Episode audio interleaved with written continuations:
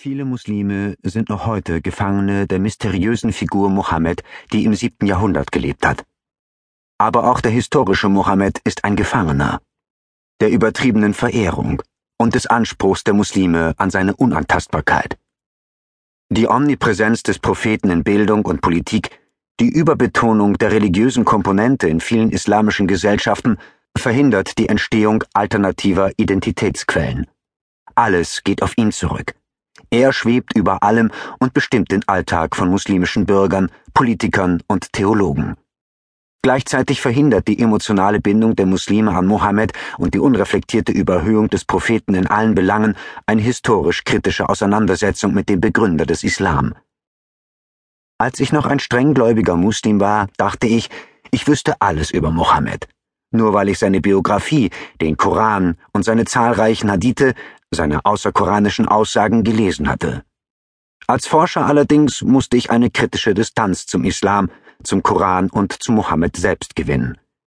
Je mehr ich mich mit ihm und der Entstehungsgeschichte seiner Biografie und seiner Texte beschäftigte, umso mehr kam ich mir vor, als hielte ich einen Satz Tarotkarten in der Hand. Manche dieser Karten gaben Trost und Hoffnung, andere waren furchterregend. Hier der ethisch-humanistisch argumentierende Prediger aus Mekka, dort der intolerante Kriegsfürst in Medina. Hier der Mensch, der für Mitgefühl und Vergebung plädiert, dort der Massenmörder und psychisch kranke Tyrann. Das Tückische daran ist, dass jede Karte subjektiv gedeutet werden kann, je nachdem, wer sie in der Hand hält. Mohammed als historische Person, seine Taten und Worte sind eine Projektionsfläche, die nach Belieben gefüllt werden kann. Jeder kann daraus machen, was er will um darin eine Bestätigung und Legitimation dessen zu finden, wonach er trachtet und wer er ist. Viele friedliche Muslime berufen sich auf Mohammed und sehen in ihm nur den gerechten, weisen und barmherzigen Propheten, der sogar in seiner Härte gerecht und barmherzig war.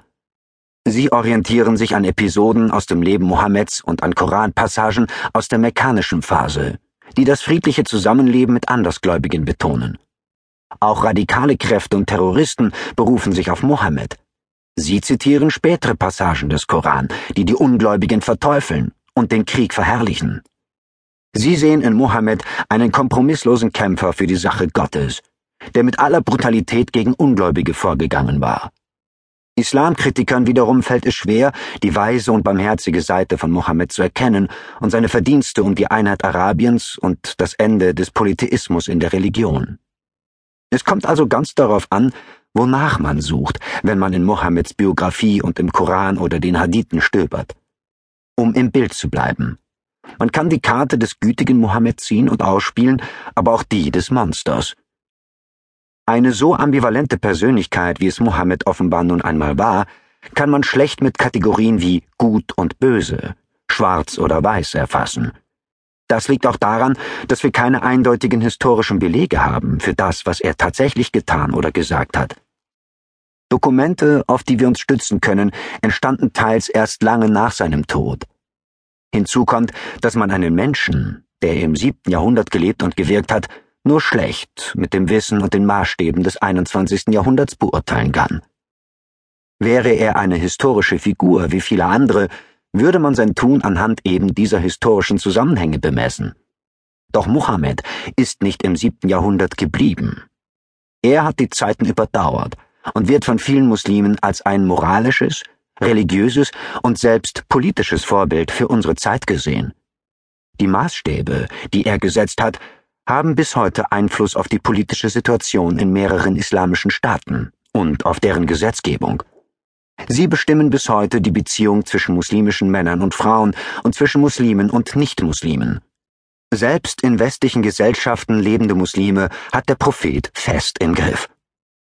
Zwar sind viele Erzählungen in den unterschiedlichen Mohammed-Biografien nur Legenden, die möglicherweise zu politischen oder theologischen Zwecken erfunden wurden, aber sie gelten für viele Anhänger Mohammeds heute als Fakt und beeinflussen ihr Welt- und Gesellschaftsbild.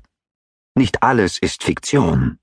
Andere Episoden aus dem Leben des Propheten halte ich definitiv für authentisch. Diese bilden den historischen Kern des Islam. Anhand dieser Erzählungen werde ich im Folgenden versuchen, ein Psychogramm Mohammeds zu erstellen. Berichte über seine Abstammung, seine Kindheit.